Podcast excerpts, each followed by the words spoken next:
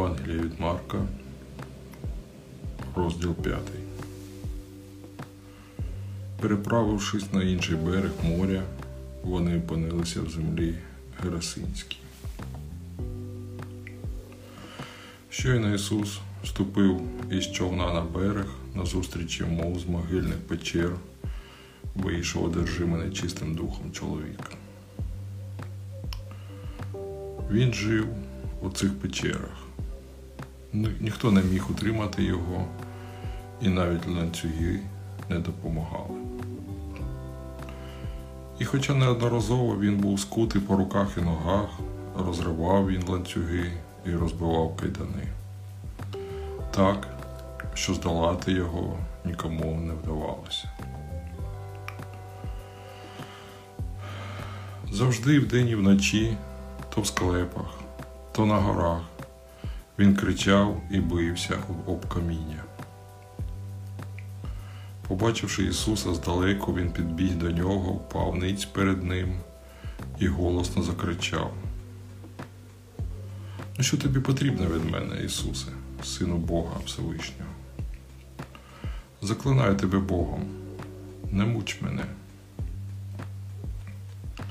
Так він говорив тому, що Ісус одразу ж сказав йому: Вийди нечистий духу з цієї людини. І потім запитав його, як ім'я твоє? А той відповів Ісусу: Ім'я моє Легіон, бо нас багато. І став благати Ісуса не виганяти їх із цієї землі. А там під горою паслося велике стадо свиней. І нечисті духи стали просити його. Пошли нас у свиней і дай нам увійти в них. Він дозволив їм.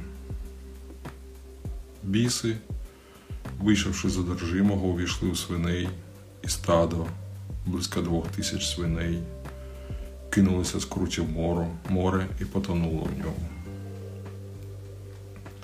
А свинопаси поспішили повідомити про це в місті і околицях, і жителі тих місць прийшли подивитися, що сталося. Підійшли вони до Ісуса і побачили, що одержимий, у якому був легіон бісів, сидить одягнений і при здоровому глузді, і злякалися. Коли очевидці розповіли їм про те, що сталося з тим, хто був одержимий, і зі стадом свиней. То люди стали просити Ісуса піти з їхніх місць. Коли Ісус сідав у човен, чоловік, який був до цього одержимий духом нечистим, попросив Ісуса. Дозволь мені бути з тобою. Але він не дозволив йому, сказавши: Іди до себе додому і розкажи своїм близьким, що Господь зробив для тебе і як Він помилував тебе. І той пішов і став розповідати в області званій Десятиградії про те, що зробив для нього Ісус, і всі дивувалися цьому. Щойно Ісус знову переправився в човні на інший берег, великий натовп зібрався навколо нього. Коли він був ще біля моря, прийшов туди один зі старейшин синагоги на ім'я Яїр і, побачивши Ісуса, впав до ніг його і став благати. Донечка моя при смерті. Прийди ж, поклади руки на неї, що подужала вона і залишилася в живих. Ісус вирушив із ним.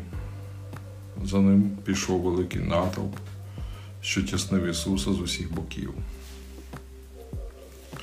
Серед натовпу була одна жінка, яка 12 років страждала на кровотечу. Вона багато натерпілася від різних лікарів, витравши, витративши на лікування все, що мала, але жодної користі не отримала. І навіть стало їй ще гірше. Почувши про Ісуса, вона підійшла до нього ззаду в натовпі і торкнулася одягу його. Бо подумала, зцілена буду, якщо хоч до одягу його доторкнусь.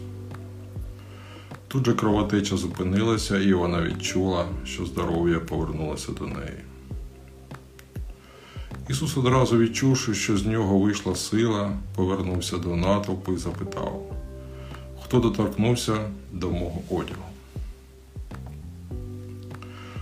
Учні його сказали йому: Ти же бачиш, як набить тебе натовп, а ще питаєш, хто до мене доторкнувся. Але Ісус поглядом шукав ту, яка зробила це. І страху. У страху і трепеті жінка, знаючи, що сталося з нею, підійшла до нього, пала ниць перед ним і розповіла йому всю правду. Він же прорік. Донько моя, віра твоя врятувала тебе. Йди з миром і будь вільня, вільна від страждань твоїх. Коли він ще говорив це, прийшли, прийшли люди з дому, старішини синагоги, і сказали Яїру. Дочка твоя померла. Навіщо обтяжувати учителя? Але Ісус, почувши ці слова, сказав старійшині: Не бійся, тільки вір. І не дозволив нікому, окрім Петра, Якова та Йоанна, брата Якова, йти разом із ним. Коли підійшли вони до будинку старішини, Ісус побачив, що там суміття, плачуть там і голосно голосять. До чого цей шум? Що ви плачете? сказав він їм, входячи. Дитина не померла, тільки спить. Над ним стали сміятися. Тоді він, відіславши всіх, узяв батько і матір дитини та своїх учнів і увійшов до кімнати, де лежала дівчинка. Взявши її за руку, він сказав Таліта кум що в перекладі означає дівчинко, кажу тобі встань. Вона негайно встала і пішла. Було їй років 12. Здивування велике відразу ж охопило всіх. Але Ісус сурово наказав, нехай ніхто не знає про це, а дівчинку влів нагодувати. Амінь.